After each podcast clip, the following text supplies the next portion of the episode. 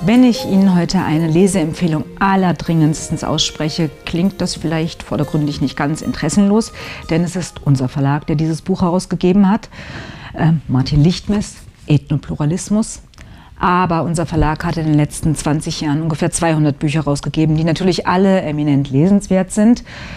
Dieses hier, Ethnopluralismus, zählt aber mit Sicherheit unter die allzeit Top 10 unseres Verlags. Lichtmess setzt sich auf 320 sehr dichten, sehr gut lesbaren Seiten mit dem für die neue Rechte eminent wichtigen Thema Ethnopluralismus auseinander. Mit großer Sorge beobachten wir die Unterwanderung des deutschen Volkes durch Zuzug von vielen Millionen von Ausländern und ihren Familien, die Überfremdung unserer Sprache, unserer Kultur und unseres Volkstums. Bereits jetzt sind viele Deutsche in ihren Wohnbezirken und an ihren Arbeitsstätten Fremdlinge in der eigenen Heimat die Integration großer Massen nicht-deutscher Ausländer ist bei gleichzeitiger Erhaltung unseres Volkes nicht möglich und wird zu den bekannten ethnischen Katastrophen der multikulturellen Gesellschaften führen. Äh, wenn Sie nun denken, das sei der aktuelle Duktus der neuen Rechten, schenke ich Ihnen ein lässiges Augenzwinkern. Das, woraus ich eben vorgelesen habe, war nämlich das sogenannte Heidelberger Manifest von 1981, verfasst von 15 deutschen Hochschulprofessoren.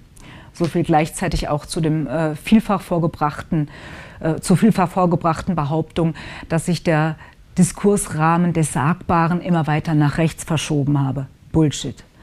Heute wird man bereits medial gelünscht, wenn man eine Person von Farbe interessiert fragt, woher sie denn eigentlich stamme.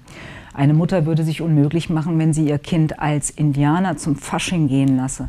Und wer noch von Rasse redet, ist längst ein Hinterwäldler.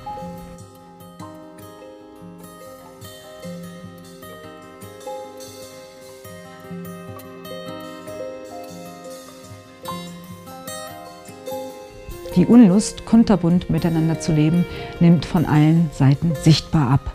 Bücher wie eure Heimat ist unser Albtraum oder Deutschland schwarz-weiß, der alltägliche Rassismus, sind Beispiele dafür.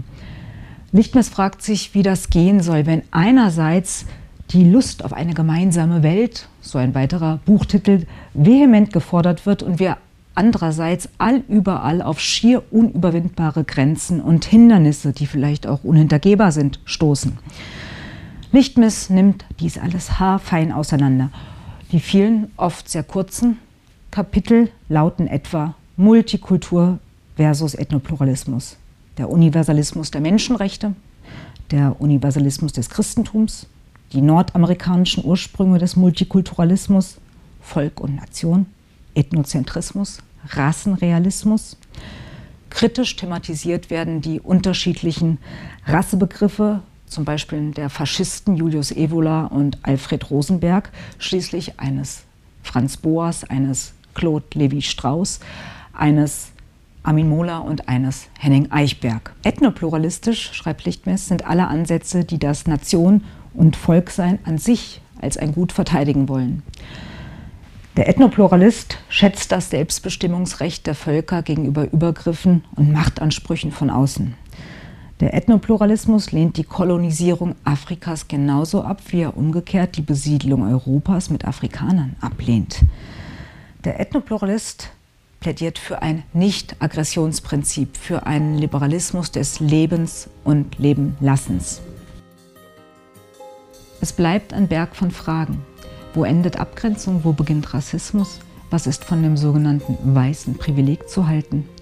Was sagen wir zum viel behaupteten strukturellen Rassismus?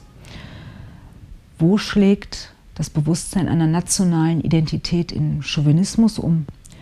Und was heißt es konkret, Vielfalt zu bejahen? Denn wir Ethnopluralisten tun das ja anders als die Globalisten, denen es eher um einen Völkerbrei geht.